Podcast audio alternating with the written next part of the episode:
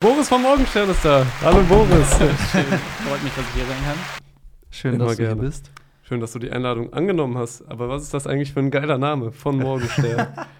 Ähm, ja, gute Frage. Ich habe ja auch das ein oder andere Mal angesprochen, dass das mein Klarname ist, mit dem ich da unterwegs bin. Allerdings ist das die polnische Übersetzung davon. Das, also ich habe da grundsätzlich immer schon so ein bisschen Schwierigkeiten mit gehabt, wenn es darum geht, Mhm. so in der Schulzeit ähm, telefonisch den Namen irgendwo durchgeben. Also es ist im Prinzip der Name, Nachname ist ein Doppelname. Der ganze Name ist von Juzenka Cebiatowski. Oh. Ah, Auch ja. schon mit Bindestrich, steht auch so im Ausweis drin. Das heißt, im Prinzip muss ich den immer und überall so angeben. Oh. Das heißt, auch bei irgendwelchen Formularen oder wenn ich mich irgendwo registriere oder jetzt vor kurzem zum Beispiel habe ich einen Flug für meine Mutter gebucht und die Felder, in denen die Zeichen für den Namen eingegeben werden, Die reichen, reichen oftmals nicht aus. So, Ja. dann hast du aber das Problem in deinem Ausweis, du musst es eintragen. Mhm. Weil im Prinzip, wenn du nicht den vollständigen Namen nimmst, können sie sagen, naja, das sind ja gar nicht sie. Grundsätzlich ist das unproblematisch, aber ähm, ich hatte irgendwann mal eine Situation, ich weiß aber nicht mehr, worum es da genau ging. Da hatte ich dann tatsächlich Probleme, dass irgendwas abgewiesen wurde oder ich nicht registriert wurde. Ja, und also statt von Juzenka, also mit J-U-T-R-Z ist dann Morgenstern und man kann es auch mit Morgenröte übersetzen. Oh. Ähm, Das Ja. ist ja ein romantischer Name. Ja, ich glaube, bei den Ladies hast du da kein Problem mit dem Nachnamen. es, es geht tatsächlich. Aber ähm, da habe ich mir gedacht, okay, es ist halt eingängiger und leichter zu merken, wenn man halt einfach die deutsche Übersetzung halt dafür hernimmt. Ähm, klingt ein bisschen, ja, hat, hat vielleicht einen höheren Wiedererkennungswert, ja. Stellst du dich manchmal, also je nach Situation, dann als von Morgenröte her vor? Nee, gar nicht. Also Okay. das, das ist tatsächlich nur im Internet. Ich finde es auch schon komisch, weil ich habe jetzt, äh, habe ich euch ja vorhin auch erzählt, so ein, zwei E-Mail-Anfragen bekommen und dann Mhm. ist es schon merkwürdig, wenn ich dann am, also am Ende irgendwie mit freundlichen Grüßen oder beste Grüße und dann halt diesen Namen schreibe oder verwende, statt meinen richtigen Namen. Fühlt Ja. sich irgendwie komisch an, also dann mit so einem Künstlernamen da irgendwie, ähm, ja, aber vielleicht gewöhne ich mich da noch dran. Ist auf jeden. Fall ein sehr schöner Name. Der, wir haben ja eben schon drüber gesprochen, dass du bei der Bundeswehr bist. Das ist richtig, ja. Wie kam es dazu, zu dieser Entscheidung für den deutschen Staat Zur Bundeswehr zu gehen, ja. zu arbeiten? Sehr gute Frage. Das war im Prinzip eine recht spontane Entscheidung. Ich habe ähm, Call of Duty gespielt. so, das, ja. das schon, das schon länger her. Nee, zu 2. der, ne, zu der Zeit habe ich Arma 3 gespielt. Auch, auch so eine Art Militärsimulation. Also ich habe mit, äh, oh, wie alt war ich da? 19, glaube ich, habe ich eine sehr kluge Entscheidung getroffen, ähm, die äh, kurz vom Abitur die Schule abzubrechen. Respektiv betrachtet vielleicht nicht, nicht, nicht eine meiner besten und klügsten Entscheidungen. Nicht, weil ich nicht grundsätzlich dahinter stehe, aber ich habe halt festgestellt, dass gerade wenn es um Weiterbildung geht, wenn es darum geht für ein Studium oder sonst was, also das, was Eltern oder auch grundsätzlich lebenserfahrene Menschen einem immer geraten haben, so mach das Abi, mach die Schule vernünftig fertig, dann hast du es später mal leichter und so. Jetzt weiß ich das, dass da was dran ist, aber ich hätte es nie, also ich habe es damals nicht geglaubt. Ja. Ich hatte so meinen eigenen Kopf und habe gedacht, nee, du machst dein eigenes Ding. Ähm, jetzt weiß ich halt, die hatten tatsächlich recht, weil auch wenn ich mich an diversen Fachhochschulen damit auch noch bewerben kann, weil ich habe dann, als ich aufgehört habe, hatte ich den theoretischen Teil Fachhochschulreife, nannte sich das.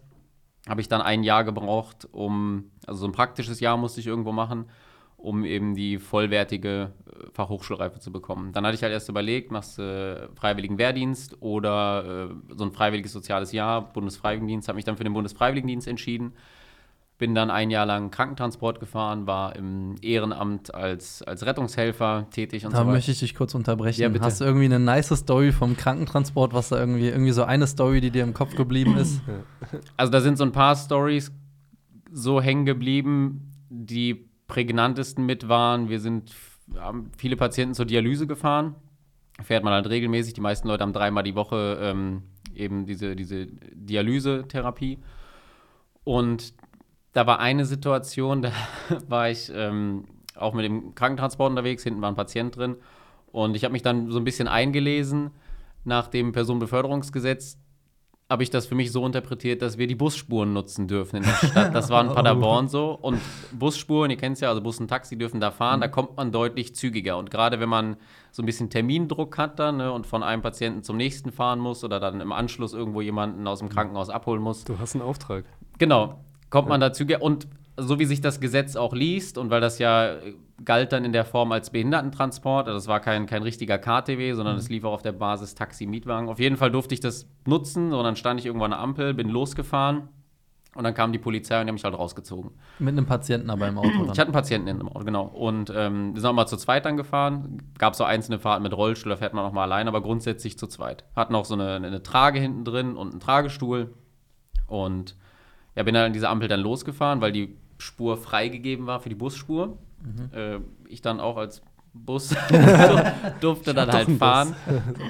ja, und dann haben die mich rausgezogen und sagten, ja, ich wäre wär über eine rote Ampel gefahren.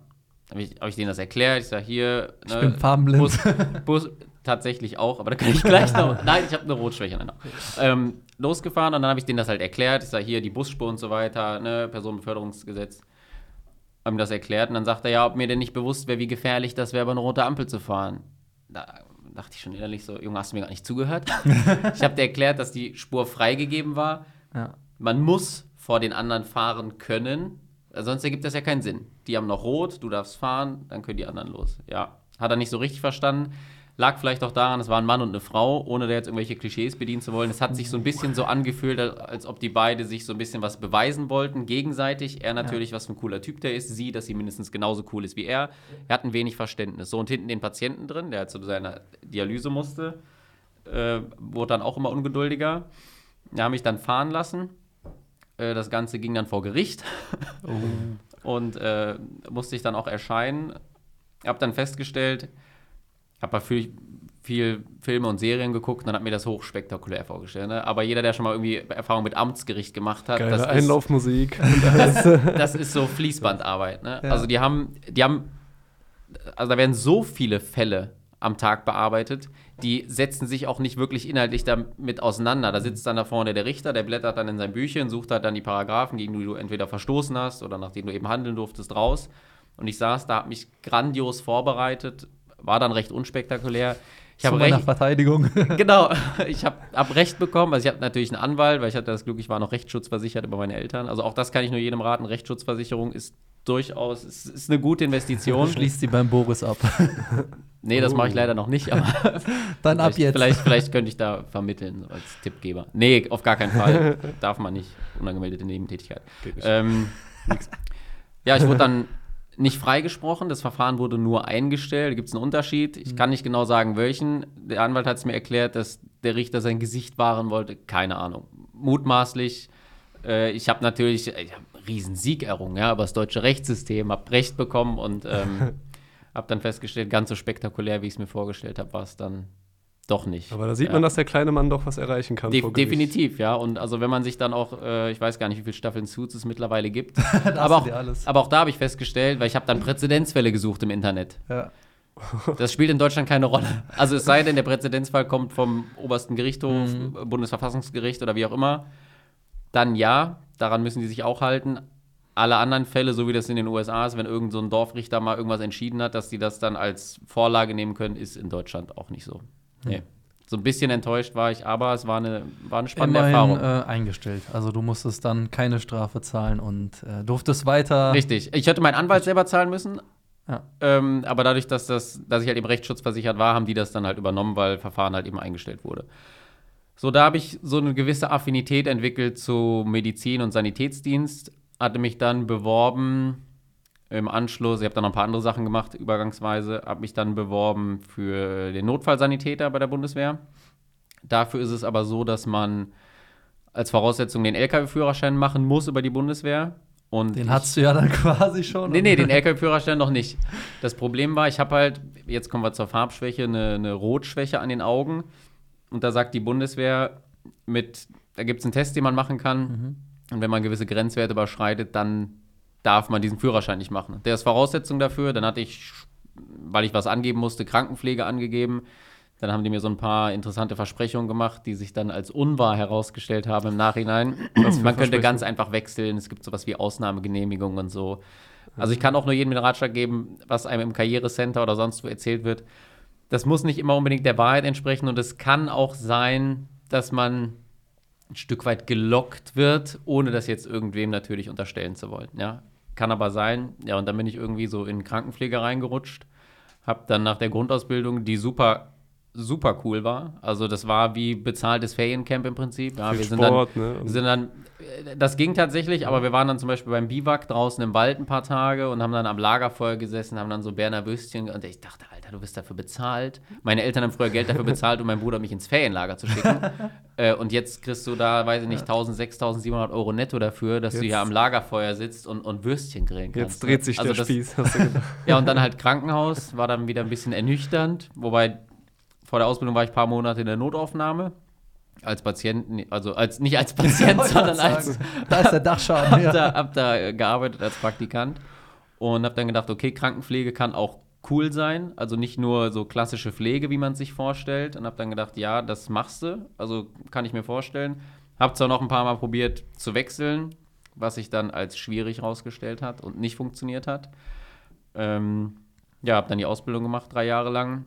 Habe dann wiederum festgestellt, okay, Krankenpflege kann auch echt scheiße sein. Also ich habe allergrößten Respekt vor, vor Leuten, die in, eine, in einem normalen stationären Bereich, wo jetzt nichts mit Highcare oder irgendwie besonders äh, schwierigen medizinischen Geräten oder irgendwas gearbeitet wird, äh, Leuten, die das immer noch machen wollen. Also mit der Masse teilweise an Patienten, mit der Undankbarkeit, ja, abgesehen davon, dass ein paar Leute auf dem Balkon vielleicht geklatscht haben, tatsächlich diesen Beruf weiterhin ausüben zu wollen, also allergrößten Respekt vor. Ich habe dann nach der Ausbildung gewechselt in, äh, arbeite jetzt auf so einer äh, IMC, das ist so eine Zwischenintensivstation und halt eben noch in einem Nebenjob in einem anderen Krankenhaus in der Notaufnahme. Ja, Und wie? und Ah, sorry. äh, das ist so der jetzige Stand. Und halt das hier. Wie unterscheidet sich das denn, ähm, als Krankenpfleger für die Bundeswehr zu arbeiten, als im Vergleich zu einem normalen? Also während der Ausbildung werden wir deutlich besser bezahlt. Wo, Shoutouts. wo, wobei die Krankenpflege an sich kein schlecht bezahlter Ausbildungsberuf ist. Also Ja. es gibt, gerade im Handwerksbereich gibt es Ausbildungen, die werden, also das ist ein Witz, was die monatlich bekommen. Das reicht nicht mal im Ansatz irgendwo für eine Miete oder für 400 Euro oder was, ne? Teilweise, ja. Also ich hatte alte Klassenkameraden, die haben, der hat einer im ersten Jahr, ich weiß gar nicht, was, was der Tischler, glaube ich, 250 Euro im ersten, 300 im zweiten und 350 Euro im dritten Lehrjahr. Und bei der Krankenpflege ist man im dritten Lehrjahr bei über 1000 Euro äh, oder um die 1000 Euro netto, was man da rausbekommt. Mhm. Ich glaube, ein bisschen mehr. Das ist schon gut. Bei der Bundeswehr wird man nach Dienstgrad bezahlt. Also das ist einmal der gravierende Unterschied. Später gleicht sich das ein bisschen an. Da kann man auch draußen je nach Qualifikation mehr verdienen. Für das, was ich mache im Krankenhaus, unterscheidet es sich im Prinzip gar nicht. Wir haben auch zivile Angestellte bei uns. Ähm, mit denen arbeitet man ganz normal zusammen. Es gibt auch einige zivile Ärzte, aber die Arbeit an sich macht keinen großen Unterschied, nur dass wir viele Aufgaben zusätzlich wahrnehmen müssen. Wir müssen, sind für Material verantwortlich teilweise, für Medizingeräte, also für, ja, da ist eine relativ hohe Masse an Aufgaben, die man zivil nicht hat. Und Kannst du dann auch in äh, Kriegsgebiete berufen werden, um da Sanitäter zu sein, beispielsweise? Im, im Prinzip ja. In, Im Sanitätsdienst oder gerade im Krankenhaus ist es so, dass viele Leute das machen wollen, auch bei manchen aus einem finanziellen Aspekt heraus. Es gibt ja diese, diese äh, Auslandsverwendungszuschläge. Das sind, ich glaube, waren für Afghanistan zuletzt irgendwie um die 145 Euro am Tag. Je nachdem, On wie top lang. oder was? Genau, on top. Also das kriegt man dann zusätzlich, ja. Äh, ich glaube, für Mali müssten wir auch so irgendwo um den Dreh gerade liegen. Die Liste mit freiwilligen Bewerbungen dafür ist recht lang. Also die Wahrscheinlichkeit, wenn du nicht gehen möchtest, und da gibt es auch einige, die das nicht wollen, da ist die Wahrscheinlichkeit sehr gering, dass man auch gehen muss. Also wie gesagt, der Großteil meldet sich freiwillig dafür. Leute, die Zusatzausbildung haben, Fachweiterbildung, da kann es sein, dass die regelmäßiger angefragt werden, weil es da einfach deutlich weniger von gibt. Also diese Anästhesie-Intensivpflege zum Beispiel, ja, da Mhm. passiert das häufiger. Aber ansonsten ist die Arbeit im Prinzip identisch, die man im Krankenhaus jetzt macht. Wir müssen halt wie alle anderen Soldaten unsere jährlichen Leistungen ablegen. Das ist, das sind immer die sportlichen Leistungen. Da muss man dann oder muss man einmal einen Marsch machen jedes Jahr. Man muss seine Schießleistung nachweisen. Man muss äh, im Prinzip so einen kleinen Medic-Kurs jedes Jahr machen. Also das, das sind alles Sachen, die zusätzlich kommen und das Blöde ist, dass sich das halt selten in die Dienstzeit integrieren lässt. Also wenn man einen Frühdienst hat so und sagt, okay, ich bin jetzt fünf Stunden auf der Schießbahn, dann sagen die, naja, geht aber heute nicht, so dann machst du das halt danach. Ja? Oder du machst das vor deinem Spätdienst, das heißt, kommst um 7 Uhr, gehst fünf, sechs Stunden auf die Schießbahn, kommst um 12.30 Uhr zurück, machst dann einen Spätdienst von 13 bis 21 Uhr. Rechtlich schwierig, was so Arbeitszeitgesetze angeht. Aber du arbeitest ja nicht nur bei der Bundeswehr, sondern du bist ja auch noch YouTuber, könnte man sagen, oder aka Journalist. Ähm, Influencer. Influencer. ja, du Influencer mein, auf mein, jeden Fall mein ein paar Lieblingswort, ja. Wie bist du dazu gekommen, zu sagen, ich lade jetzt Videos hoch und kritisiere beispielsweise Funk? Also Funk ganz klar wegen öffentlich-rechtlich. Ähm, Rundfunkbeitrag bin ich in der Form überhaupt kein Fan von. In der, in der Höhe vor allem nicht, dass es jeder zahlen muss. Also unabhängig vom monatlichen Gehalt. Wenn man sich überlegt, die wollen 18,36 haben wir im Moment. Nächstes Jahr soll es auf über 20 Euro, 20,35 Euro oder 45 Cent angehoben werden. Also die wollen noch mehr. Und wir haben ja jetzt schon äh, einen Etat einen jährlichen von knapp 9 Milliarden Euro. Also was schon echt eine Menge Geld ist. Also angefangen hat das, glaube ich, so 2014, 2015 um den Dreh. Da habe ich nach meinem Bundesfreiwilligendienst sechs Monate in einer Flüchtlingsnotunterkunft gearbeitet und äh, habe da dann auch so festgestellt, okay, ist nicht alles so immer, wie es unbedingt erzählt wird. Viele unglaublich dankbare Leute dabei, also die einfach nur froh waren, hier zu sein. Viele auch vom Balkan, also aus dem Bereich ähm, Kosovo oder Albanien, die aber eben dann kein Bleiberecht hatten, weil nur Wirtschaftsflüchtlinge, viele hochqualifizierte von denen aus anderen Ländern nicht immer unbedingt. Die haben dann auch teilweise die Unterkünfte, die halt vorher aufwendig teuer renoviert wurden, weil die waren da in einer alten Kaserne untergebracht, alles voll mit Asbest. Also wurde das alles neu gemacht und renoviert und zum Dank haben sie dann Heizkörper rausgerissen, äh, Badarmaturen zerstört, mit Fäkalien Wände beschmiert und so. Das war schon dann schwierig nachzuvollziehen. Also, dass die unzufrieden sind auf der einen Seite ja, dass aber dem Land gegenüber in der Form Dank ausgedrückt wird, so wie sie es gemacht haben, war für mich nicht nachvollziehbar.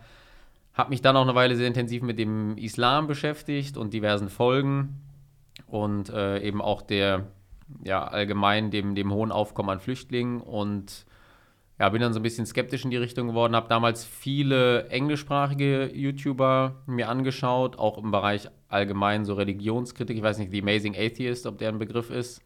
Äh, dann gibt es aus äh, Undoomed gibt es noch aus den USA, der macht gutes Zeug, dann aus Australien, Bearing nannte der sich. Das waren dann halt Leute, die so anonymisiert mit einem Avatar oder Sagan of Akkad, den kennen glaube ich auch noch viele, ich weiß gar nicht, Carl Benjamin, glaube ich, heißt der. Egal.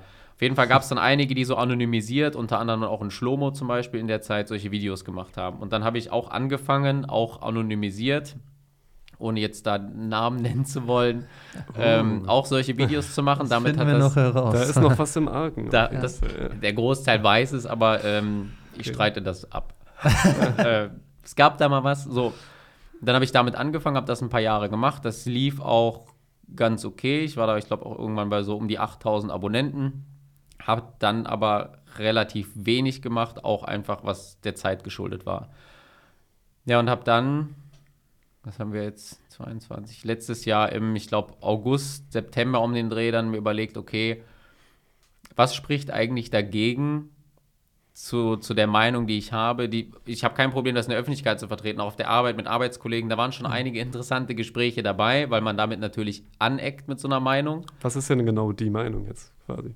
Naja, alles, was sich, glaube ich, entgegen öffentlich-rechtlich, was, was man so als Mainstream bezeichnen darf, also gerade auch im Bereich Corona, äh, wenn man sich da kritisch äußert gegen Maßnahmen, gegen, ähm, ja, gegen, gegen, gegen Impfpflicht zum Beispiel, also das sind so Punkte, oder dann, was eben gerne genommen wird, die Themen mit Feminismus, Sexismus und so weiter. Wenn man da halt andere Ansichten hat, beziehungsweise versucht, differenzierter hinzuschauen und sich mehr damit zu beschäftigen und denkt, okay, warte mal, Gender Pay Gap, wie genau hängt das jetzt zusammen? Was ist das? Wenn die SPD Wahlplakate macht mit Frauen verdienen 22 Prozent weniger, ist das, ist das wirklich so? Und Ja. woher kommen diese 22 Prozent? Und das, was dem, dem Wähler suggeriert wird, so, wir machen alle dieselbe Arbeit und eine Frau bekommt einfach nur, weil sie eine Frau ist, dafür 20 Prozent weniger. Das ist das, was ankommt. Und jeder, der was anderes behauptet, nimmt es zumindest mit der Wahrheit nicht ganz so genau, glaube ich. So, und wenn man sich damit dann mit diesen Punkten befasst, was eben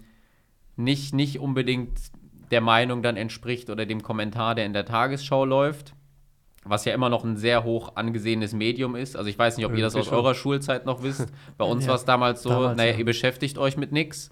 äh, guckt wenigstens Tagesschau. einmal Ja. die Woche die Tagesschau, dann, Dann seid ihr auf dem neuesten. Stand. Mittlerweile Oh. bin ich an einem Punkt, wo ich sagen würde, lieber gar keine Nachrichten, als sich täglich oder wöchentlich die Tagesschau anzusehen. Weil das ist das, was die letzten zweieinhalb, drei Jahre gemacht wurde, was auch dafür gesorgt hat, dass wir, dass wir so extrem gespalten worden sind, hängt halt damit zusammen. Und da gibt es jetzt auch, ich glaube, das war in Dänemark, ich glaube, ein dänisches Medium, die haben sich Entschuldigt. entschuldigt, Ja, ja, für die Berichterstattung. Weil sie gesagt wir haben, wir, länger waren, hier. wir waren nicht kritisch genug der Regierung gegenüber und den Maßnahmen. Und das, also Ist das meine ich mit anderer Meinung äh, als, als Mainstream. ja. Also du hast quasi insgesamt auf der ganzen Linie einfach verkackt und hast dein eigenes Sprachrohr aufgebaut. heute. So, so ungefähr. Und dann habe ich mir gedacht, Ja. ich habe kein Problem damit, das bei Kollegen zu äußern. Und auch das ist ja dann im Rahmen der Bundeswehr, also in dem Bundeswehrgang, das kriegen die ja auch mit und mache da kein Geheimnis draus oder halte mich damit nicht zurück. Und habe mir dann gedacht, warum nicht das mit den Videos weitermachen und Gesicht zeigen? Weil das ist das, was den Leuten gerne vorgeworfen wird. Naja, ihr, ihr glaubt doch, ihr habt die Meinungshoheit oder ihr hättet, hättet es durchblickt, das System und ihr seid ja so kritisch mit allem so, aber warum versteckt ihr euch dann hinter irgendeinem Avatar oder hinter der Anonymität? So, was ist dann, was ist dann das Problem? Wir wissen natürlich, was das Problem ist. Man muss je nach Arbeitgeber mit Folgen rechnen. Ich bin Hast mir du da irgendwas erfahren? Also hast du Folgen erfahren durch deine bis, Meinung? Bis, bisher gar nichts. Ich bin aber nicht so naiv zu glauben, dass die das nicht wissen oder ein Stück weit auf dem Schirm haben. Aber bisher ist da noch nichts gewesen. Und auch das ist immer wieder Feedback, was ich bekommen habe. Äh, warum auch eigentlich? Also, weil in der Art und Weise, glaube ich, wie ich mich äußere zu den Themen, müsste man, glaube ich, wirklich suchen, um irgendwas zu finden, wo man mir irgendwas, weiß ich nicht, anhängen könnte oder irgendwas strafrechtlich. Da ist ja nichts dabei tatsächlich. Und das war halt auch ein Punkt, wo ich gesagt habe, ja, warum dann nicht auch mit Gesicht, dass die Leute jemanden haben, mit dem man sich irgendwie identifizieren kann. Weil natürlich ist es schön, wenn man so einen, Clowns-Avatar oder ein Einhorn oder so ein Schlomo, also auch das hat einen gewissen Reiz, aber wenn man sich gerade den anderen Bereich anschaut, es fällt den Leuten, glaube ich, leichter zu sehen, okay, da ist jemand, der traut sich auch mit seinem Gesicht und dazu zu stehen, zu seiner Meinung. Vielleicht schaffe ich das in meinem Umfeld auch. Das war zum Beispiel auch noch eine kurze Geschichte mit einer Arbeitskollegin der Fall, ohne da jetzt einen Namen nennen zu wollen. Christina. Namen, hau den Namen raus.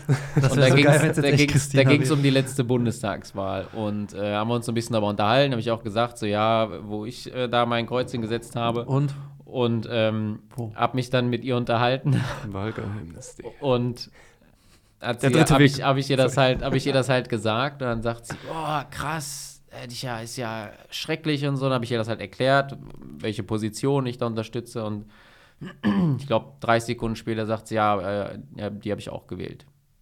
Uh, Ich sag, wie? Ja, also nach außen hin vertritt sie halt das, was man von ihr hören möchte, was erwartet wird. Alles, was eben nicht der Tagesschau entspricht, zu verurteilen, zu verteufeln.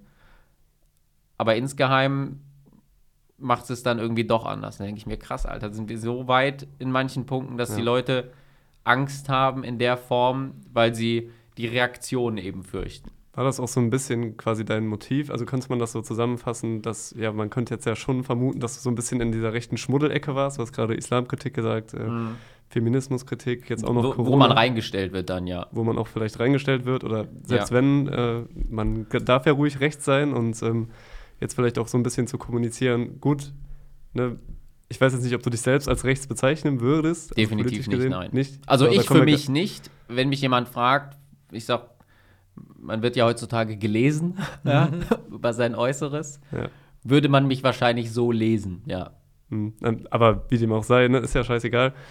Aber dass man halt trotzdem ähm, quasi das normalisiert, dass man halt auch anderer Meinung sein kann und eben deswegen auch mit seinem Gesicht nach draußen geht, damit man auch wieder ins Gespräch kommt. Definitiv, ja. Und wenn man das einteilen möchte, eben in rechts und links oder das eine oder das andere Spektrum, warum soll es dann nicht okay sein, diese Meinung auch zu vertreten? Weil auch in der letzten Folge, hab ich, haben wir auch vorhin kurz darüber gesprochen, über diese Leroy, Leroy will's wissen, der einen Linksextremisten bei sich da irgendwie zu Gast hatte, der das auch ganz offen gesagt hat. Nicht nur, dass er links ist, sondern linksextrem. Und davon sind wir noch ganz weit entfernt.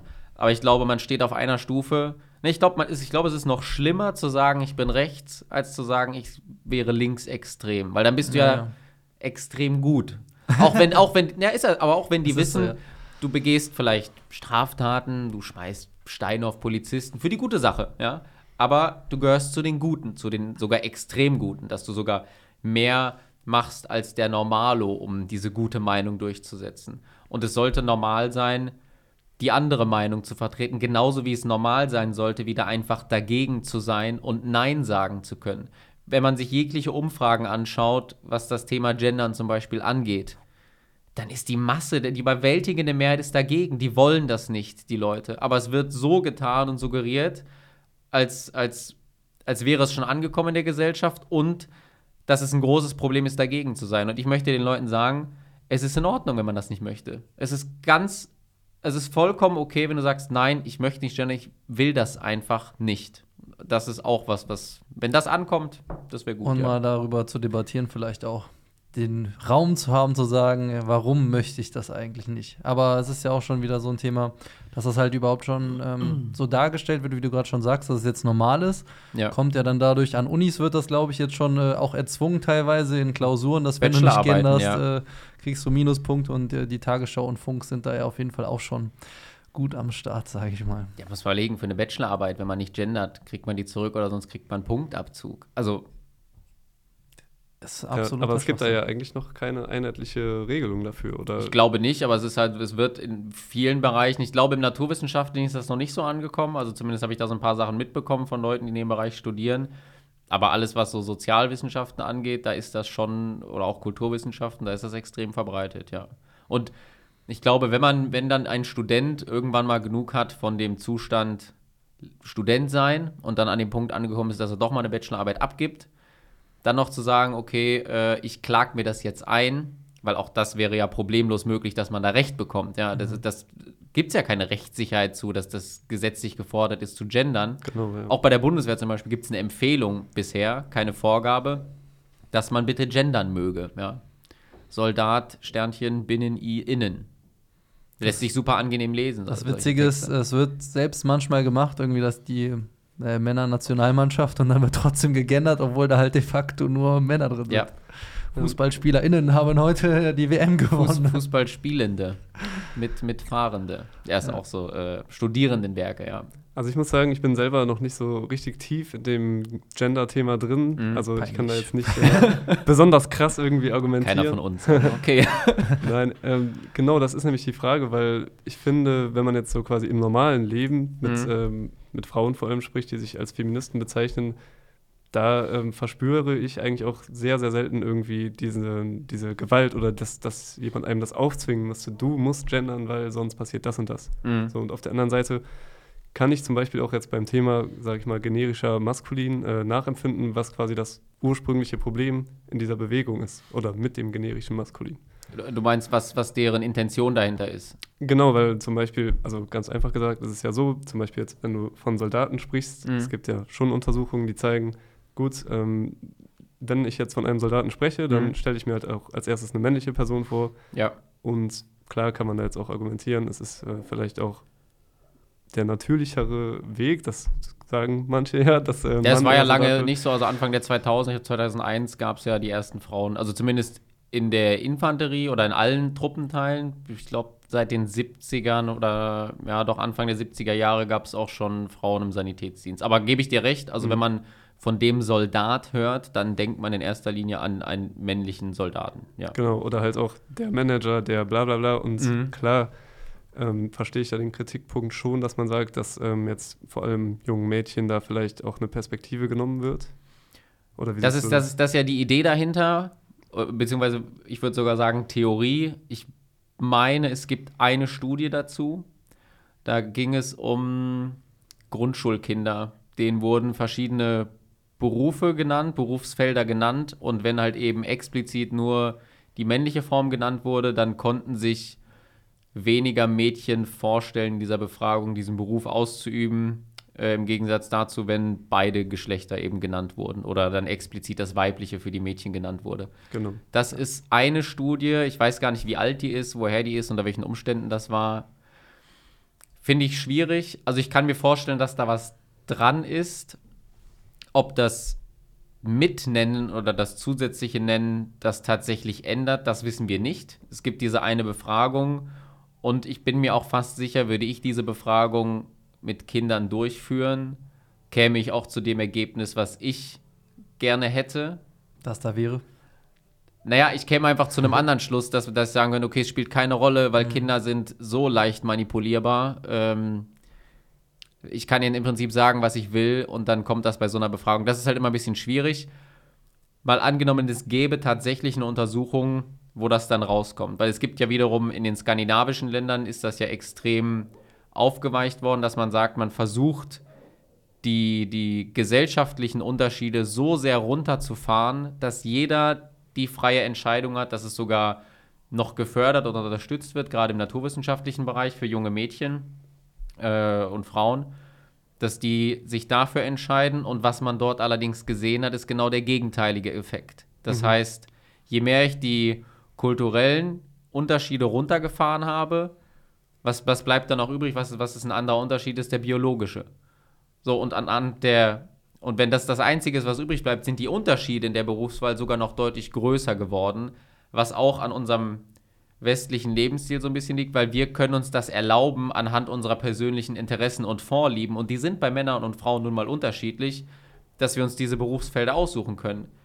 In Osteuropa zum Beispiel ist das nicht so, da ist die Quote auch zum Beispiel in Albanien deutlich höher an Frauen, die naturwissenschaftliche Berufe erlernen möchten, einfach weil sie wissen, ist ein Beruf, der wird besser bezahlt und da ist die Wahrscheinlichkeit, dass ich meine Familie unterstützen oder mit ernähren kann, deutlich höher. Also ja. die haben ganz andere Motive, diese Berufe zu erlernen. Und Klar. wenn wir eben diese Unterschiede hier haben, ich finde das nicht schlimm. Ich finde es halt, ähm, ich habe jetzt auch ein bisschen halt nach Studien gesucht, wie es da aussieht. Und mhm. natürlich kann man jetzt nicht äh, von heute auf morgen irgendwie so Sozialwissenschaftler sein mhm. und äh, irgendwie sich äh, darüber erhaben fühlen und die wahre Entscheidung quasi treffen. Ja. Was ich aber finde, was auf keinen Fall möglich sein sollte, ist halt das, wie es uns aktuell vorgelebt wird, nämlich dass das die äh, Lösung ist, dass wir das Sternchen brauchen oder einen Doppelpunkt oder was auch immer. Das ist halt genau. Genau, das ist halt auch quasi mein Hauptkritikpunkt und ich glaube, da sind uns, sind uns auch viele quasi auf der anderen Seite, in Anführungszeichen, äh, stimmen uns damit überein, dass man halt wenigstens, weißt du, wir müssen uns jetzt hier in einem Keller treffen, irgendwo in Köln, um darüber zu reden. Ähm, und leider haben wir jetzt ja auch heute niemanden dabei, der quasi so die feministischere Seite oder die ja, offiziell erlaubte Seite äh, vertreten. Doch, ich mache immer Gender-Sternchen. Ja, deshalb finde ich halt ein bisschen schade, aber irgendwie. Also ich habe jetzt auch, das war, das war der oder ein Kritikpunkt nach dem letzten oder nach dem Video, was ich gemacht habe über die Alkoholdoku von der Caroline von der Gröben. Ähm, da hat sie, sie hat die dann auch irgendwann gesehen, hat das in ihrer Story erwähnt, hat dann hat dann eine etwas unglückliche Wortwahl getroffen, meiner Meinung nach, als sie das kritisiert hat, indem sie irgendwie davon geschrieben, oder ja doch, die hat das dann kommentiert, mit, dass sie sich vorstellen könnte, wie ich da sitze und an meinem Hassmanifest schreiben würde. wo, wo ich dann auch gesagt habe, okay, schwierig, habe das dann wiederum, wie man das als erwachsener Mensch so heute macht, natürlich auch in der Story erwähnt und statt natürlich den du Dialog, den, genau, antwortet man sich gegenseitig in Instagram Stories, ja. so wie das, so wie sich das gehört. Ja. Und ähm, habe sie dann auch markiert. Daraufhin hat sie mir eine Nachricht geschrieben. Da war weniger Inhalt dabei, ging eher darum, dass sie das nicht gut findet, was ich gemacht habe. Was dann aber letztendlich dazu geführt hat, dass wir ähm, über eine Stunde über FaceTime miteinander telefoniert haben und über das Thema gesprochen haben. Und da waren halt gute Punkte von beiden Seiten dabei. Und eins, was ich. Von deiner Seite natürlich die besseren Punkte, ist ja klar. Keine Frage. Wenn man mich fragt, ja. habe ich das Ding für mich entschieden. ähm, was ich definitiv mitgenommen habe, ist eben diesen Ansporn, mehr Dialoge führen zu wollen. Bisher kam es noch nicht dazu. Ich habe schon einige jetzt angeschrieben, gerade in dem Bereich also Body, Body Positivity, Fat Shaming, Body Shaming, weil auch da ähm, habe ich ja das Video über auf Klo gemacht, wo die äh, Celine sie, glaube ich, gesessen hat. Und das hat sie dann wiederum auch bei TikTok kommentiert und ähm, ab, dann bin ich mit ihr auch in Dialog getreten, also habe ihr geschrieben, ob sie bereit wäre zu einer Diskussion, war dem Ganzen erst mh, mm, eher abgeneigt. Aber ich könnte mir vorstellen, dass da in Zukunft was kommt, genauso wie äh, Jules Schönwild, auch die hat was bei ihr kommentiert, wo ich dann sie Kannst auch sagen, daraufhin. Ach so, Jules Schönwild ist eine der, äh, ich würde sie auch als Aktivistin im Bereich ähm, so Body Positivity bezeichnen, die halt auch wie sagt man so sehr schön, korrekt jetzt. hoch, hochgewichtig oder mehrgewichtig ist. Andere würden sagen fett, aber das Der, der Lars würde sagen, Curvy Bitch. curvy, genau, ist auch so ein, so ein äh, oder Plus Size. Genau. Aber Moment, ganz kurz, um das Thema vielleicht abzuschließen. Falls Mhm. jemand, der das hört, anderer Meinung ist, gerne was Ja. schreiben. Wir treffen uns nochmal hier im Keller und dann, Super, super gerne. Gibt's einen Boxkampf? dann gibt's auf die Fresse. Genau, und danach äh, sitzen wir am Tisch und dann ähm, sieht man ja, wer, wer das Argument Richtig. das, bessere, das bessere Argument hatte. Also ich kann jetzt nur nochmal das für mich sprechen und vielleicht auch für dich. Ähm, mir ist es im Endeffekt egal. Ich finde es einfach interessant, die Meinung äh, zu verstehen und das Mhm. vielleicht auch ein bisschen zusammenzuführen. Also das wäre so mein Ansporn. Jetzt im Bereich Gendern oder was? Gendern, alles, egal. Also in Dialog zu treten. Wenn jemand meint, Ja. hier Mr. Bizeps, das Huhn und auch der Herr von Morgenstern, die labern absolute Scheiße. Dann Best bestimmt, und die Leute gibt's ja. Ich würde mir halt wünschen, weil ich habe halt auch Reaktionen bekommen von Leuten, die dann auf Instagram was kommentiert haben, die sehr kritisch waren und sich da auch sehr sicher waren. Und ich habe allen von denen bisher ausnahmslos an, ein Gespräch angeboten. Und werfe denen dann dasselbe vor, was mir vorgeworfen wurde, äh, oder was man jemandem vorwerfen kann, der sich hinter einem Avatar zum Beispiel versteckt, dass du, du bist doch der Meinung, du hast die besseren Argumente als ich. Warum nutzt du nicht die Gelegenheit, mich öffentlich bloßzustellen und das alles irgendwie zu dementieren, was ich sage? So, das ist doch die beste Möglichkeit, die man überhaupt Ja. haben kann. äh, Oder, da auf, oder eben auf dieses Angebot einzugehen. Okay, wir treten in einen Dialog. Vielleicht, im besten Fall, findet man sogar irgendwie Gemeinsamkeiten und einigt sich auf irgendwas. Ja, weil häufig ist es ja so, dass man ähnliche Ziele vertritt, habe ich festgestellt, nur dass der Weg dahin sehr unterschiedlich sein kann. Ja. Also, dass wir sagen, okay, Feminismus grundsätzlich eine super Sache. Also ich kenne niemanden, der sagt so, nee, Frauen sollen wieder. Geht gar nicht. Gibt's auch, ja. Aber zu sagen, okay, Haben schon so eine gewisse Herdanziehungskraft, die Frauen, ne? ja, so das Thema Gleichberechtigung, die sollen das gleiche Geld Nee. für die gleiche Arbeit kriegen. Also, das ist, klar. als ob das kontrovers wäre, noch hier Ja. bei uns zu Lande. Ja, Ja, nee, es gibt safe. da Kulturbereiche, in denen das nicht so ist, ja, wo das Patriarchat quasi mit anerzogen wird. Also ich glaube, da sind wir weit von entfernt mittlerweile. Nicht, dass es die Leute nicht gibt und auch, dass es Unternehmen gibt, die möglicherweise Frauen. Das, das streitet auch niemand ab. Aber die Masse, so wie es dargestellt wird, Das ist ja auch so das Thema beispielsweise bei einer Frauenquote. Da denke ich mir halt immer so, ich würde mir vorkommen, als würde ich extra soft behandelt werden. Also ich will doch nicht in den Bundestag gewählt werden wegen einer Frauenquote, sondern wegen meiner Expertise und weil ich halt irgendwie Plan davon habe, was ich mache. Also wie fühle ich mich denn, wenn ich einfach nur in eine CEO-Position oder sonst was komme, weil halt gesagt wird, eine Quote. Dann denke ich mir doch, oder, ich du, bin der oder noch besser, davon. oder du weißt es nicht. ja, Aber man genau. kann es dir vorwerfen, weil es kann ja beides sein, dass du einfach nur scheiße kompetent bist oder kompetent und eine Frau und deswegen die Stelle gekriegt hast. So was macht das mit dir? Du hast ja dein Leben lang den Arsch dafür aufgerissen, da warst die Beste in allen Jahrgängen in der Schule, hattest ein Abi von 0,8, hast Beste deines Jahrgangs im Studium abgeschlossen und dann sitzt du da und dann sagt jemand, ja, weil du Das halt eine Frau halt bist. deine Leistung komplett ab. Ja. Also dementsprechend, ich bin Tut ja auch man denen dafür. damit einen Gefallen, den Nee, Frauen? du zerstörst es eher, also deren Leistung. Deshalb denke ich mir auch, ja, theoretisch würde ich sagen, ich bin auch Feminist. Ich bin auch dafür, dass, keine Ahnung, Frauen beispielsweise Frauenparkplätze haben sollen, damit, weil die eher gefährdet sind nachts oder so und weil die schlechter Auto fahren können. Die sind auch Ähm, größer häufig. Ne? genau. Noch größer als die Behindertenparkplätze natürlich. Nee, aber so im Grunde denke ich, dass wir halt alle schon irgendwie so Feministen sind, nur halt nicht in dieser extremen. Wir sind Art ja auch, wir sind ja auch weggekommen. Das war so ein fließender Übergang von Gleichberechtigung. Ich weiß nicht, ob ihr das mitbekommen habt zu Gleichstellung. Ja. Wir sind weg von Gleichberechtigung. Weil Alles da sind wir schon lang, sein, ja. da sind wir schon lange angekommen. Und die haben dann irgendwann gedacht, okay, warte mal, Gleichberechtigung, scheiße, die haben, das, das haben wir schon. weißt du was, wir Brauchen brauchen mehr. Gleichstellung. Und beim besten Willen, also jeder, der was anderes behauptet, auch unser Queerbeauftragter der Bundeswehr, dass Männer und Frauen gleich sein oder man nicht unterscheiden könnte. Nicht mal äußerlich, hat er ja im, bei Dreisat gesagt, diesen Satz geäußert, ein Arzt könnte von außen nicht assistieren, was ein Mann oder welches Geschlecht ein Mensch hat. So hat er es formuliert. Doch, jeder kann das. Jeder von uns kann das. Zu 99,8 Prozent. Die anderen haben halt dann irgendeine Hormontherapie oder irgendwas anderes hinter sich. Aber das kann jeder feststellen. Und Männer und Frauen sind unterschiedlich und das ist gut so, weil ansonsten würde dieses ganze Konzept, wie wir es haben, nicht funktionieren.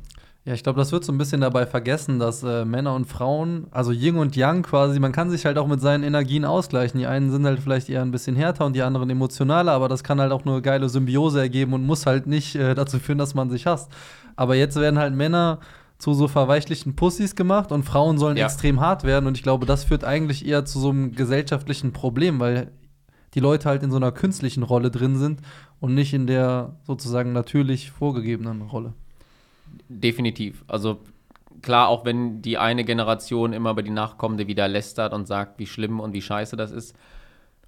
Was, was mich so ein bisschen gestört hat, auch wenn ich den Begriff hin und wieder humoristisch mit so ein bisschen verwende, ist der Begriff des Boomers.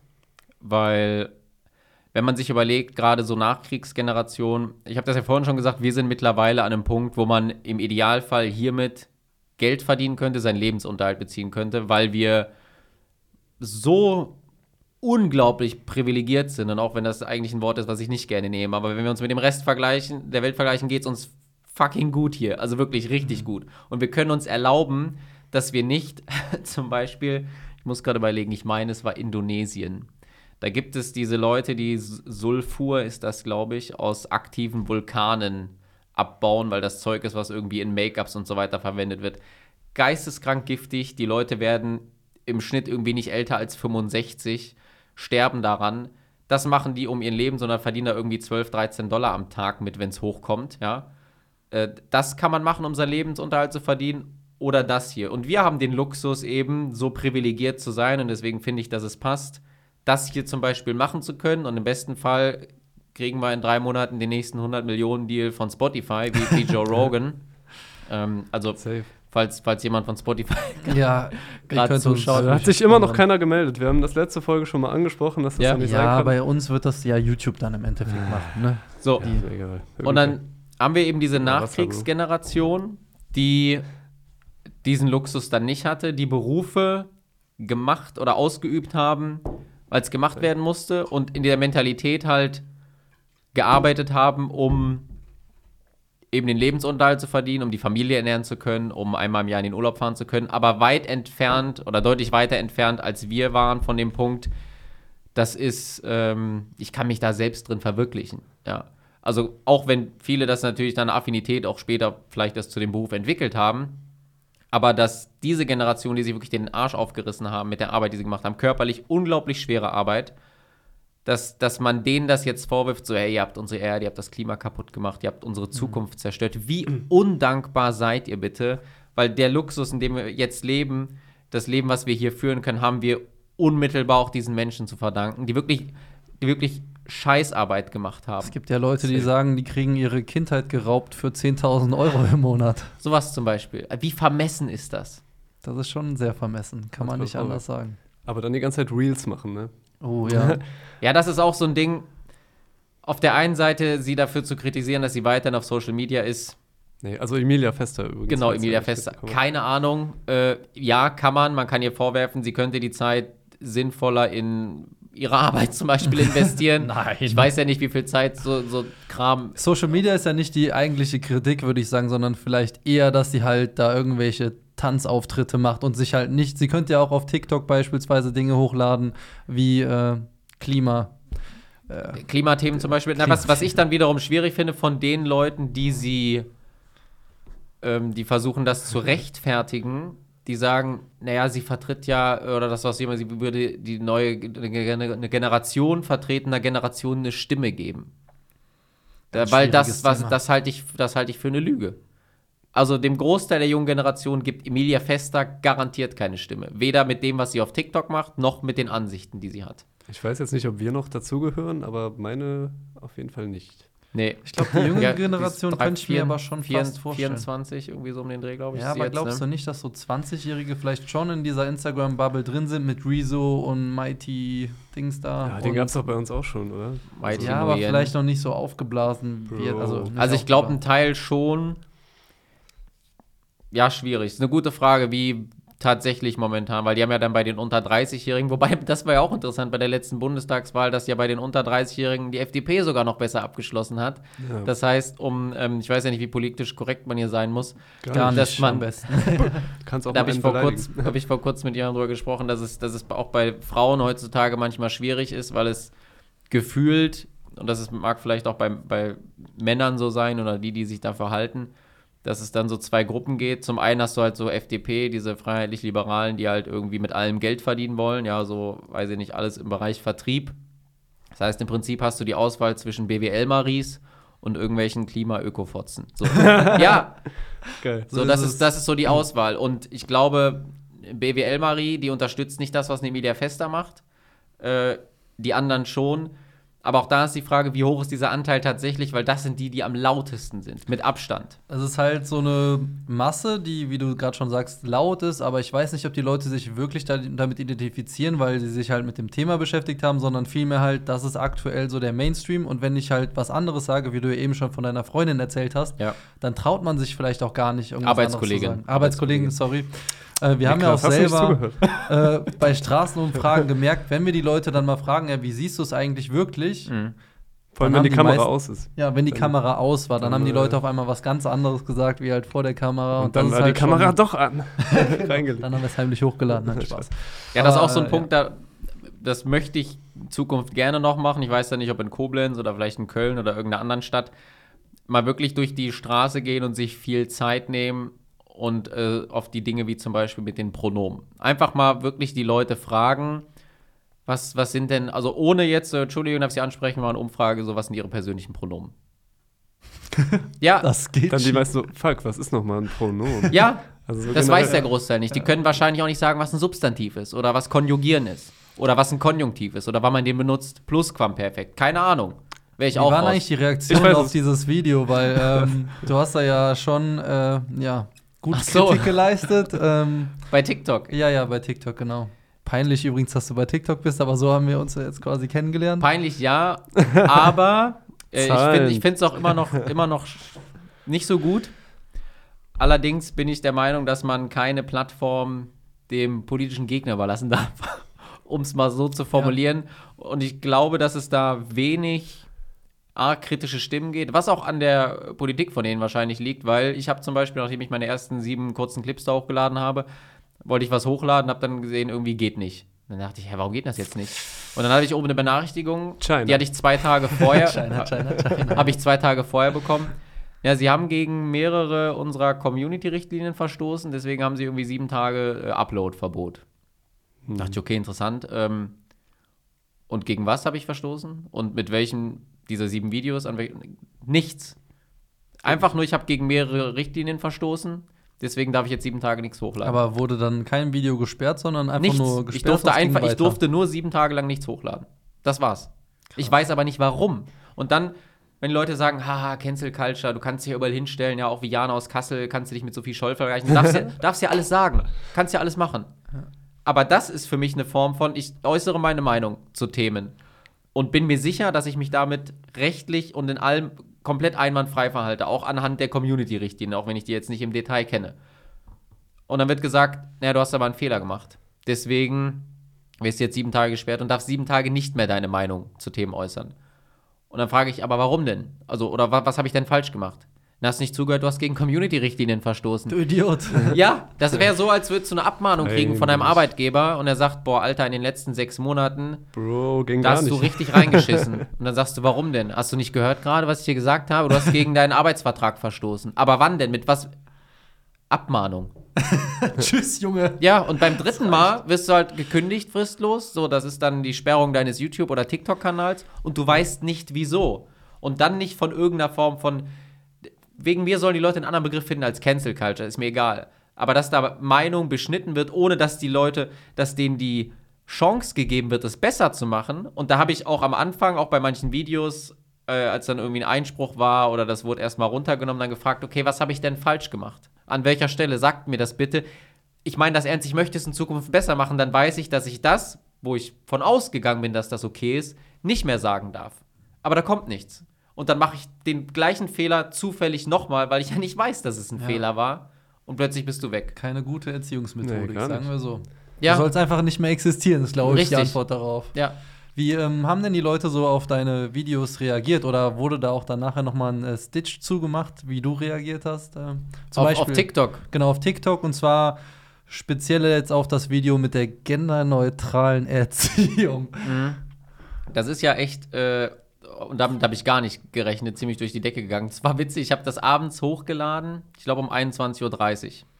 Und das war das zweite Video, was ich hochgeladen habe. Das erste Video war, Ich kann nicht mehr, mehr sagen, worum es da genau ging. Aber da habe ich irgendwie Finn gesagt, dass Kliman? ich jetzt. Bitte? War das nicht Finn Kliman? Das kann sein. Ich glaube, auf jeden? Fall habe ich da gesagt, dass ich jetzt so hier so TikTok-Zeug und so irgendwie machen will und dachte so spaßhalber, probier's es mal. Da hatte ich 40 Follower auf TikTok.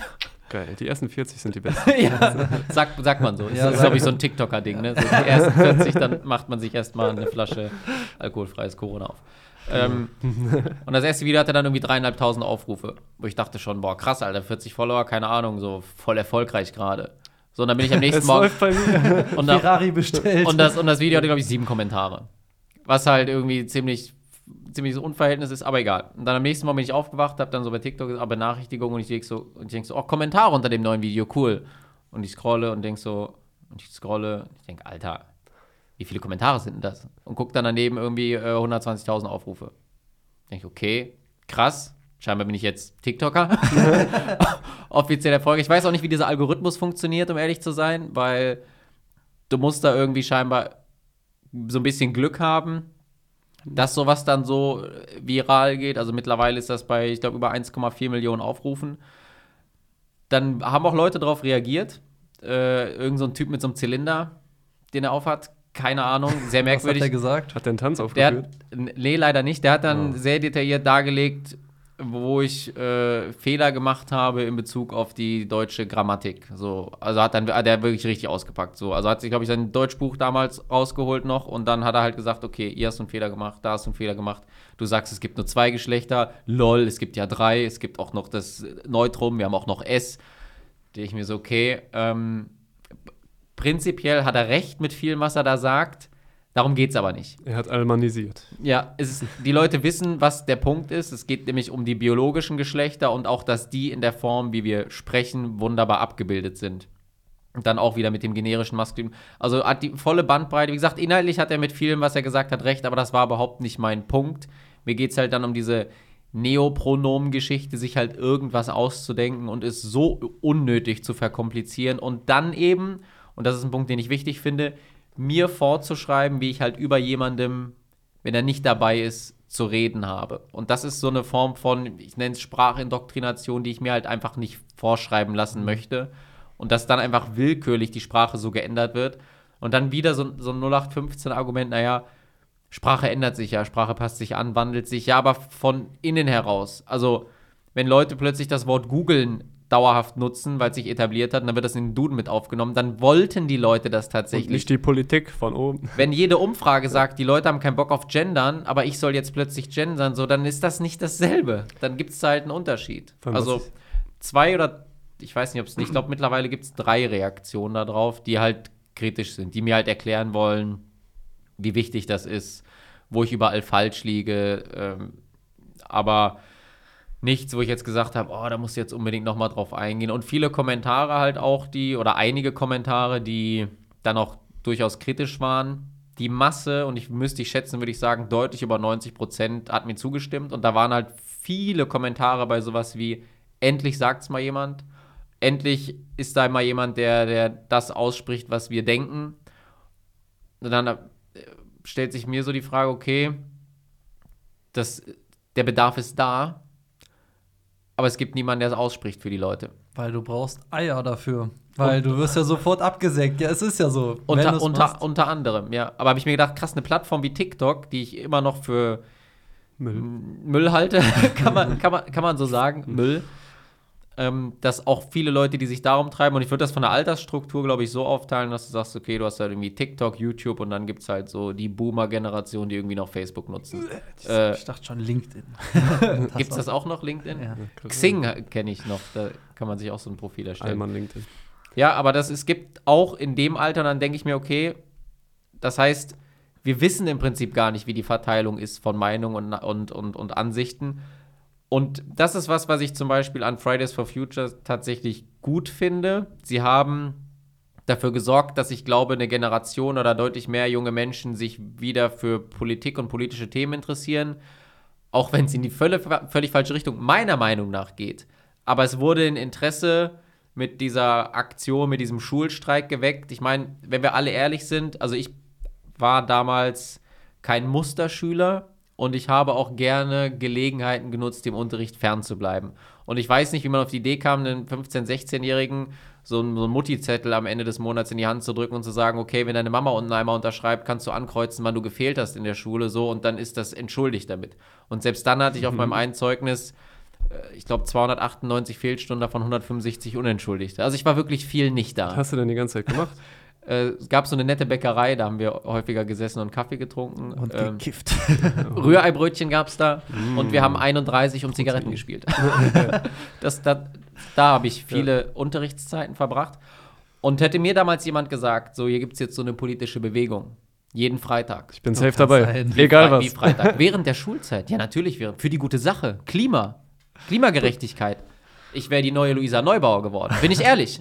Also ich wäre an vorderster Front, ich gesagt, Greta, wir zwei, wir, wir, sind rocken das, wir rocken das Ding jetzt hier und äh, stimmt, kann man damit auch den einen oder anderen Euro dann verdienen. Aber alter. Freitag nicht zur Schule gehen für die gute Sache. Also ich, ich, mir ist das eigentlich unangenehm oder von einem potenziell zukünftigen Arbeitgeber über Fehlstunden und sowas zu sprechen. Das Gute war, dass auf dem Abschlusszeugnis die Fehlstunden nicht drauf standen. Ähm, also ich eine meine, jetzt, haben sie, jetzt, haben sie, Geschichte. jetzt haben sie mich auch schon eingestellt und eine Weile verpflichtet. Also ich glaube nicht, dass sie mich Wie lange bist du jetzt verpflichtet dann? bis Ende 2029. Oh, das ist ja ein bisschen was. Habe ich vielleicht noch Zeit, das ein oder andere zu ändern? Achso. Äh, das auch natürlich, klar. Ich werd, also ich glaube, für die Reformation in der Bundeswehr wird es nicht mehr reichen. Was hast du für eine Kündigungsfrist, falls es jetzt mit TikTok durch die Decke geht? 31.12.29. Achso, also bis dahin musst du auch dann. Das ist verpflichtet. Ja. okay. Das ist Also SAZ. Fahnenflucht da- ist schon mies, sage ich 13, mal, wenn das jetzt ginge. die Russen kommen. Das ginge, ja, Okay. aber dann würde man vielleicht sich bemühen, mich zurückzuholen. Hm. Also das ähm, habe ich mir tatsächlich noch keine Gedanken drüber gemacht, mich einfach abzusetzen ins, ins Ausland. Ähm, da habe ich natürlich auch nie drüber nachgedacht. Also falls jetzt hier irgendjemand, äh, ein Herr Meier oder Herr Müller zuhören sollte. Die standarddeutschen Namen, Herr Meier, Herr Müller. Nee, da kann es da kann's sein, dass, also wenn dann ein Herr Meier bei dir klingelt und sich mal mit dir unterhalten möchte. Habe ich am Anfang tatsächlich gedacht, dass irgendwann dann jemand von denen mal bei mir klingelt und sagt so, hey, was machst du denn da so im Internet und so. Mittlerweile denke ich, dass es, dass ich noch die nicht, rele Videos. noch nicht relevant genug da, vielleicht ist auch ein Großteil der Abonnenten, ich weiß es nicht. Vielleicht finden die das auch gut und sagen so, endlich sagt's mal einer. Aber, ähm, also um nochmal Fridays for Future, also ich glaube schon, dass das dafür gesorgt hat, dass Interesse geweckt wurde, auch Diskurs entstanden ist um dieses ganze Thema rundherum. Wie gesagt, ich hätte mir gewünscht, es wäre ein anderes Thema gewesen, aber das kann man denen schon zugute halten. Also da habe ich auch kein Problem mit, das irgendwie einzugestehen, dass es eben dafür gesorgt hat, dass viele junge Menschen sich intensiver damit beschäftigt haben. Weil ich glaube, gerade unsere Generation, also sind ja alle ungefähr im selben Alter, dass die in Masse deutlich weniger politisch interessiert waren. Aber das hat Corona auch geändert, würde ich sagen. Jetzt sind die Leute wieder politisch. Ja, Kann man ja. nicht anders sagen. hat das Krise Land ja schön gespalten. Wo wir gerade über Politik reden, du hast ja äh, zuletzt ein äh, Video von Steuerung F, ja. ähm, ich sag mal, analysiert, kritisiert, kommentiert. Mhm. Äh, da ging es um die AfD-Chatverläufe. Die geleakt wurden, ja. Die waren echt heftig. Also da war ich ja richtig schockiert, was die AfD Ich sich muss, da hin ich muss ehrlich schickt. sagen, und das, und das betone ich auch in dem Video, und das meine ich auch tot ernst, dass ich wirklich gedacht habe, okay, da ist jetzt so ein richtiger Kracher gekommen, jetzt hast du wirklich die Gelegenheit, mal gegen die Leute zu schießen, mit denen du sonst häufig einer Meinung bist. Und dann gucke ich mir das an. Ich habe extra gesagt, okay, abends habe ich dann aufs Sofa gesetzt, habe dann am Fernseher schön hier YouTube Steuerung F angemacht. Ähm, und dann also in den ersten paar Minuten dachte ich so, okay, also so irgendwie, es geht noch nicht so richtig los Der jetzt. Höhepunkt muss noch kommen. Und da waren so ein, zwei Aussagen, wo ich dann dachte, mm, unklug, aber ausnahmslos jeder, mit dem ich darüber gesprochen habe, die das mitbekommen haben, von jedem habe ich das Feedback bekommen, Alter, meine WhatsApp-Verläufe? Gegen das? Besser nicht. Niemals. Wenn das veröffentlicht wird, gehst du ja direkt in den Bau. Und das, was halt daraus gemacht, das, was daraus gemacht wurde, Das war schon hochpeinlich, kann man recht, nicht anders sagen. rechtfertigt in keiner Form. Also so wie es aufgezogen, da gab es ja vor ein oder zwei Jahren, glaube ich, schon irgendwelche Leaks, die deutlich dramatischer waren. Oder eben Bundestagsreden, die öffentlich einsehbar sind. Wobei, da würde ich gerne nochmal auf die Reaktion von dem Stefan Brandner, als es um die erektile Dysfunktion mit AKK, ich fand es so gut. Ah, ja. Da würde ich unterschreiben, sage ich mal. ich habe auch, also ich muss sagen, ich äh, finde die AfD jetzt an sich auch nicht sonderlich sympathisch und äh, habe sie jetzt auch nicht gewählt oder sonst irgendwas, aber Ja. Diese Doku oder dieser Skandal hat für mich nochmal äh, eher dargestellt, wie belustigend eigentlich Steuerung F ist als Format und Ja. die AfD sogar noch in aus meiner Sicht besseres Licht gerückt, als sie es vorher war. Also aus meiner Perspektive. Und das finde ich schon. Das, das meine ich auch mit dieser indirekten. Wahlwerbung, die die halt gemacht haben für die, weil was sie jetzt gezeigt haben, den Leuten, die nicht vollkommen auf den Kopf gefallen sind, was denen gezeigt wurde, war, okay, die Bundestagsfraktion, ja, die Schlimmsten der Schlimmen, die immer in die Schmuddelecke dargestellt werden, mit denen niemand was zu tun haben will, des, deren Anträge immer abgelehnt werden und äh, die grau, grauenvolle Menschen sind, Sind eigentlich normale Menschen. ja, die unterhalten sich ganz normal wie jeder andere auch, eher noch harmloser als die Masse. Weil wie gesagt, also wenn, wenn ich auch mit manchen Leuten über irgendwelche Dinge geschrieben habe oder am besten natürlich persönlich reden, also da sind Sachen gefallen, damit ist das nicht mal im Ansatz vergleichbar. Alleine schon eben im Podcast, ne? Ökofotze. das geht ja mal Zum gar Beispiel. nicht. Da kam da ja nicht einmal vor, so Ja. eine Beleidigung. Ja. Ich will, Wenn die das bei Steuerung F jetzt unseren Podcast untersuchen, dann holen sie sich erstmal eine Bude in Berlin, schön ins Ja, Hotelzimmer. auch so ein Ding, oder? Wir haben uns erstmal eine Bude gemietet. Alter, warum? Und dann, wie so die letzten Verschwörungstheoretiker, ein paar Zettel auf den Boden legen und dann am besten noch so. Äh, Verbindung. also ich stelle mir das so vor, die haben ja quasi 40.000 Chatnachrichten oder irgendwie Ja. sowas, ne, in HTML, war ja auch ganz Ja, wichtig. Und HTML. äh, dann so haben die doch safe einfach Steuerung F eingegeben, haben irgendwie Merkel gesucht oder irgend so ein Schlagwort und dann stand irgendwo Merkel, du Ratze. Ah, jetzt haben wir sie. Ja, ich auch gedacht, also wenn da nichts Besseres dabei ist, bei wirklich 40.000 Nachrichten, was echt eine Menge ist, aus vier Jahren, nee. Aber gut, glaube, da muss man eigentlich gar nicht mehr viel weiter kommentieren. Ich möchte das nicht unnötig aufwerten, wie der Jens Spahn wahrscheinlich sagen würde. Ja, genau. Das ist auch so ein Punkt, was, was, was dann häufig kommt, wenn man sagt, okay, ich will nicht mit dir reden oder diskutieren.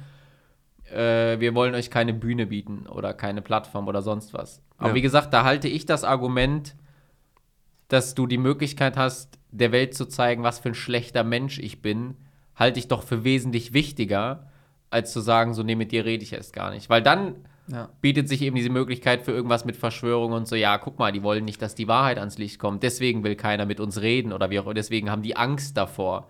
Also das Signal, was man sendet, ist definitiv das Falsche. Auf jeden Fall. Wir haben dir noch äh, zwei Statements vorbereitet, die du gerne kommentieren darfst. Und Mhm. zwar, das erste Statement ist, Krieg bringt Frieden. Wie stehst du dazu? Ähm, Jetzt auch, ne, zum aktuellen Thema muss natürlich. man gerade überlegen, war das Krieg bedeutet Frieden, George Orwell meinst du? 1984. Freiheit, boah. Ich Sklaverei ich ist hab's, Freiheit. Ja, Sklaverei. ich hab's eben im, im Zug noch gelesen, aber ich kann mich gerade an dieses Zitat nicht. Krieg bringt Frieden, schwierig. Ähm, Aber wie ist da auch die Stimmung in der Bundeswehr jetzt? Also, wenn wir sagen, wir liefern schwere Waffen. unterschiedlich. Also es gibt, also anfänglich waren die Leute sehr pro Ukraine eingestellt. Also ich glaube, das ist auch ein Punkt, der immer wieder vergessen wird, wenn man sich darüber unterhält, wer jetzt wie mit zur Eskalation beigetragen hat. Dann kann man sich ja die Geschichte der NATO anschauen, was die gemacht haben, die Geschichte von Russland, von Putin, Ukraine, Kiew im Verhältnis zu Moskau wo sich, glaube ich, alle immer einig waren, und da habe ich die meisten schon für recht reflektiert gehalten, war, dass die Bevölkerung der Ukraine darunter leidet. Egal wie es weitergeht, egal wie es ausgeht, egal wer jetzt wie die Oberhand bekommt oder gewinnt, wenn weiterhin auch Waffen geliefert werden. Äh, also ich eher kritisch, weil ich glaube, also ich bin der Meinung, dass ein Krieg nicht mit Waffen beendet wird. Das geht nur mit Diplomatie. Anders wird noch nie ein Krieg beendet. Kann nicht funktionieren. Ähm, Glaubst du, Putin will nicht reden oder äh, also ich, muss, ich, ich, fand, ich fand tatsächlich auch den, den, den Vorstoß von Gerhard Schröder nicht schlecht, zu sagen, okay, irgendwie auf eigene Faust nach Russland und mit dem Typ halt zu reden, weil damit war er dann vielen anderen schon einen Schritt voraus. Was jetzt seine Motive dahinter waren, ob er jetzt irgendwie nur seinen eigenen Arsch retten wollte oder ob es um irgendwie seinen Verbleib bei Gazprom oder sonst was ging, spielt für mich da jetzt nicht die große Rolle, aber ich glaube, dass da aus meiner Perspektive kann sein, dass die Bundesregierung alles ausgelotet hat, was wir nicht wissen und sagen, okay, es gibt einfach keine Möglichkeit für irgendeine Form von einer diplomatischen Lösung. Dann muss es so weitergehen und dann habe ich tatsächlich auch Verständnis für die Menschen der Ukraine, die halt sagen, okay, müsste ich jetzt wählen, ob irgendwie ehemalige Sowjetunion und das, was, was in Russland passiert, wie die Menschen dort leben, oder der Westen die Möglichkeit zu haben, so wie wir hier leben, unter allen positiven und negativen Aspekten, die der Kapitalismus mit sich bringt, ja, Alter, dann Westen, ganz klar. Und dann wegen mir auch alle Leute dahingehend unterstützen. Ob jetzt Krieg dann tatsächlich darauf hin, ich glaube, ein Stück weit könnte ich dem zustimmen, ja. Krass. Okay, dann haben wir noch das zweite Zitat. Das ist von Horst Seehofer. oh ja, mein Lieblingsinfluencer. Ja. Der hat aber mal gesagt, diejenigen, die entscheiden, sind nicht gewählt und diejenigen, die gewählt werden, haben nichts zu entscheiden. Nochmal bitte. Okay. Diejenigen, die entscheiden, sind nicht gewählt und diejenigen, die gewählt werden, haben nichts zu entscheiden. Oh, ja. Äh, klingt natürlich so krass nach Conspiracy, also so Verschwörungstheorie. Ja, ähm, aber gerade so im Bereich Lobbyismus und so denke ich schon, dass da schwer was dran ist. Was, was ja auch interessant ist tatsächlich mit, äh, ich weiß nicht, ob ihr das wusstet, mit Christine Lambrecht, dass sie kein Bundestagsmandat hat oder dass man als Minister in Deutschland im Landtag oder im Bundestag kein Bundestagsmandat braucht für dieses Amt. Ja, dann können wir doch nicht noch Minister mal, werden. Nicht mal der Bundeskanzler muss gewählt sein über ein, über ein Bundestagsmandat. Die werden bestimmt. Na krass.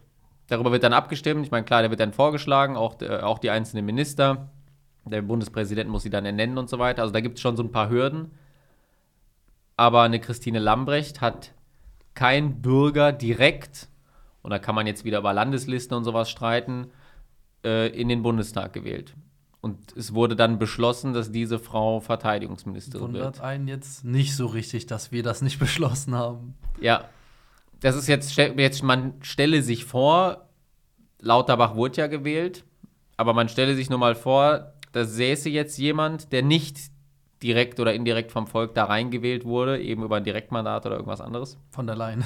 Der, ja, der dann so schwerwiegende Entscheidungen treffen kann, gerade im Bereich mit Infektionsschutzgesetz und so weiter, die das, Mensch, das Leben von so vielen Menschen, eben den Wählern, so massiv beeinflusst. Also ich glaube, wenn man Lauterbach da jetzt die richtige Entscheidung ist, ist auch wieder. Nee, nee, aber nur, aber nur der ja. Vorstellung, der, der, könnte jetzt genauso gut da sitzen und hätte diese Entscheidungsgewalt, ohne dass jemand irgendwo auf seinem Wahlzettel sein Kreuz für Karl Lauterbach oder die SPD gemacht hat.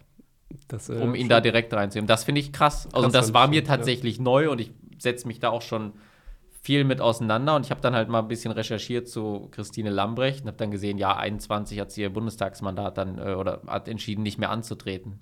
Ich denke, ist ja Quatsch, die sitzt, ist ja Verteidigungsministerin. Ja, die will doch ein bisschen in den Urlaub fliegen, ist ja auch okay, ne? Sollte es ja in der Nähe von der Kaserne. Helikopter, Helikopter. Mit dem, mit dem 9-Euro-Ticket. 9-Euro-Ticket mit ah, dem Heli. Und dann natürlich nach Sylt. Ja, doch, ich glaube, der Aussage kann man schon ein Stück weit zustimmen. Wobei auch da bin ich an einem Punkt, ähm, es gibt so ein paar Theorien, die interessant klingen, die auch ein Stück weit nachvollziehbar sind, womit man aber niemanden abholt und Leute ganz. Beispielsweise. Ähm, man könnte sich jetzt zum Beispiel über den 11. September unterhalten, über das WTC 7 und mal fragen, so, okay. Daniele Ganser.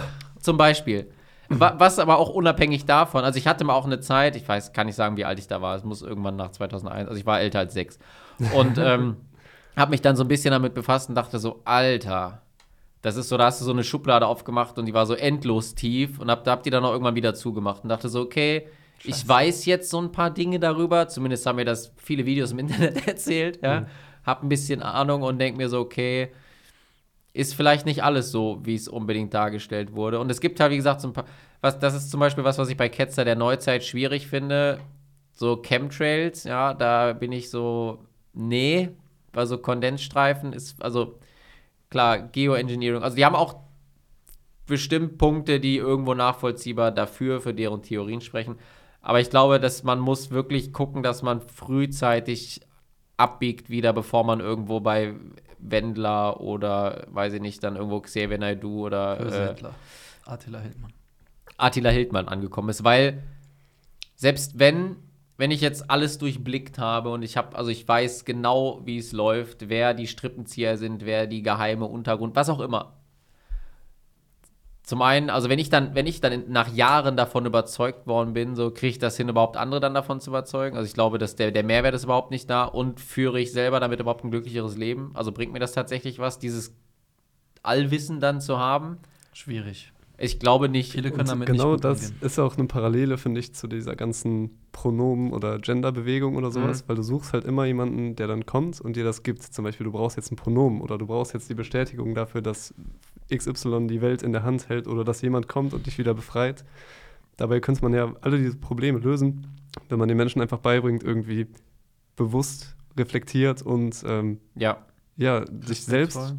weiterzuentwickeln und natürlich auch Respekt dem anderen gegenüber zu lehren, sodass man die Lösung in sich selbst sucht und nicht da draußen. Ja, und ich glaube auch, dass der Kompromiss, den man hat, auch gerade bei diesem Gender-Thema, dass das funktioniert, weil ich glaube, dass wir vom Wesen her höflich sind und nicht darauf gepolt sind, irgendwie andere Leute bewusst zu verletzen. Also ja, auch die Leute wird es geben, aber grundsätzlich ist man ja bemüht, sich höflich in einem Gespräch oder mit jemandem, jemandem gegenüber zu verhalten. Und wenn derjenige dann eben dich um irgendwas bittet oder sagt, okay, er ist ein Mann und er möchte jetzt aber mit seinem Frauennamen oder sonst was angesprochen werden, hat das damit aber nichts zu tun. Und ich glaube, dass in dieser persönlichen Ebene kann das gut funktionieren, wird es auch schon gut funktionieren. Auch da wird es Ausnahmen geben von Leuten, die sagen so, nein, ich weigere mich, ich nenne dich jetzt nicht so. Aber auch damit muss man ja irgendwie umgehen können. Oder wollen wir dann dahin kommen, dass man halt dann in so einer Orwellschen Utopie aufwacht und sagt, okay, du begehst halt ein Gedankenverbrechen, wenn du halt im Kopf die Person gerade misgenderst. Also ist ja die Frage, wie weit das dann gehen Ja. soll. Dann denke ich mir, okay, warum nicht an einem Punkt aufhören, an dem man es in dem gesunden Miteinander noch klären kann. Das finde ich ist ein äh, sehr schöner Abschlusssatz. Es war sehr schön, dich hier zu haben. Äh, du kriegst natürlich äh, einen Applaus. Applaus. Oh ja, hab ich's Dank. jetzt und das Huhn. Ja, vielen Dank Von für deine. Einblicke. Und ähm, ja, vielen Dank, dass ich hier jetzt sein ab nach durfte. Koblenz. Immer gerne. Weg. Tschüss. Tschö, macht's gut. Tschüss. So, wie lange haben wir denn jetzt wieder gebrabbelt?